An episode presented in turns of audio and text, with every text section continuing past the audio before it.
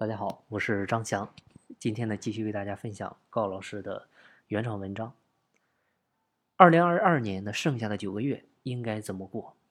网上呢有个段子啊，前些年呢算命先生老说我这几年会有一段情啊，会为情所困，至少三年都断不了。我一直以为是爱情，现在呢才明白，原来他妈是疫情。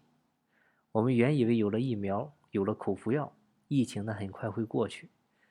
因为老话也说过，大疫不过三年，但目前来看呢，国外选择与新冠共存的国家呢越来越多。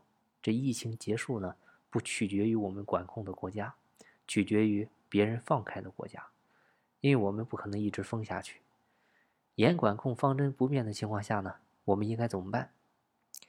第一点呢，一定要注意，能不辞职就不辞职。啊，裁员潮呢每年都是新闻，但今年特别多。每次都是狼来了，这次呢，狼是真的来了。盈利能力强的大厂都在裁员了，幅度还很大。你看，阿里裁员，腾讯裁员，京东裁员，互联网生态第一股有赞更是裁员百分之七十。往年我们哪里听说过他们裁员？今天确实发生了。房地产行业遇冷，教培行业一夜消失，餐饮、交通。旅游、酒店很多行业都在我们没有准备好的情况下一夜入冬。这些企业经营举步维艰，为控制成本，他们不得不选择裁员。所以这时候人才是供过过于求的，再加上企业收入减少，员工收入必然下降。但你的房贷没降，车贷没降，老婆孩子的开销也是硬支出，那你那点积蓄够吗？还记得前两天深圳有一个新闻，一群人不服从防疫政策，坚决要出去上班，嘴上呢只反复说了一句话：“我们要养家糊口。”感染新冠不一定死，但没有收入，一家人怎么活？所以奉劝各位，今年能不辞职就不辞职。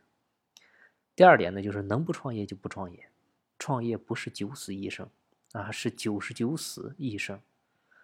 更何况大环境不好，成功的概率呢就更低。然后前两天跟一个客户聊，他花了一百万投资了一个火锅店，结果呢不到一个月，因为疫情停业了。那恢复之后呢，又反反复复停业，一年下来撑不住了，房租交不上，工资发不下来，只能是含泪关门。但是这个不是个案，它是常态。疫情期间本身呢就让收入不稳定，但房租你得交啊。工资你得发，硬性成本一分也没少啊！而且家里也需要日常开支。如果这时候你还是怀着赌徒的心态，把自己所有的积蓄拿出来搏一把，那我告诉你，打水漂不说，创业失败的负担还会让你难以翻身。啊，从没钱到有钱可以接受，但从有钱到没钱那种痛苦，不是谁都能扛得住的。所以呢，奉劝你，今年能不创业？就不创业。第三点呢，就是能不投资就不投资。你看，普通人玩不了投资，只能被别人割韭菜。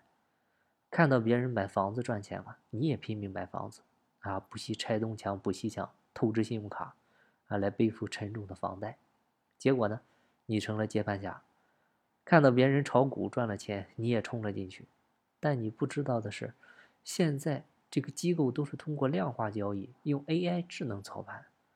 你在他们面前没有任何胜算。亲戚朋友告诉你他做什么项目很赚钱，邀请你加入。加入之后，你发现你成了他们的下线。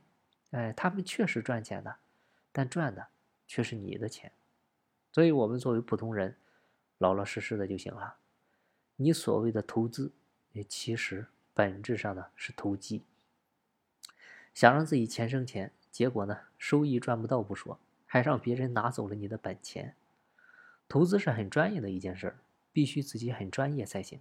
你找个专业的人都不行，因为那些专业的人其实他们也不是有钱人啊，他们帮你理财也是在赚你的钱。所以奉劝你呢，今年能不投资就不投资。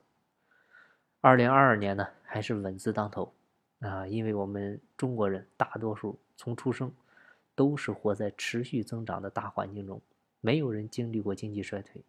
更没有人经历过经济周期，从上到下都缺乏对经济衰退甚至经济危机的应对经验。一旦来了，我们根本不知道怎么办。好了，今天的分享呢就到这儿，希望对你有收获。有更多股权或者管理方面问题，欢迎加我微信详细沟通。金不在西天，金在路上。我是张翔，下期再见，拜拜。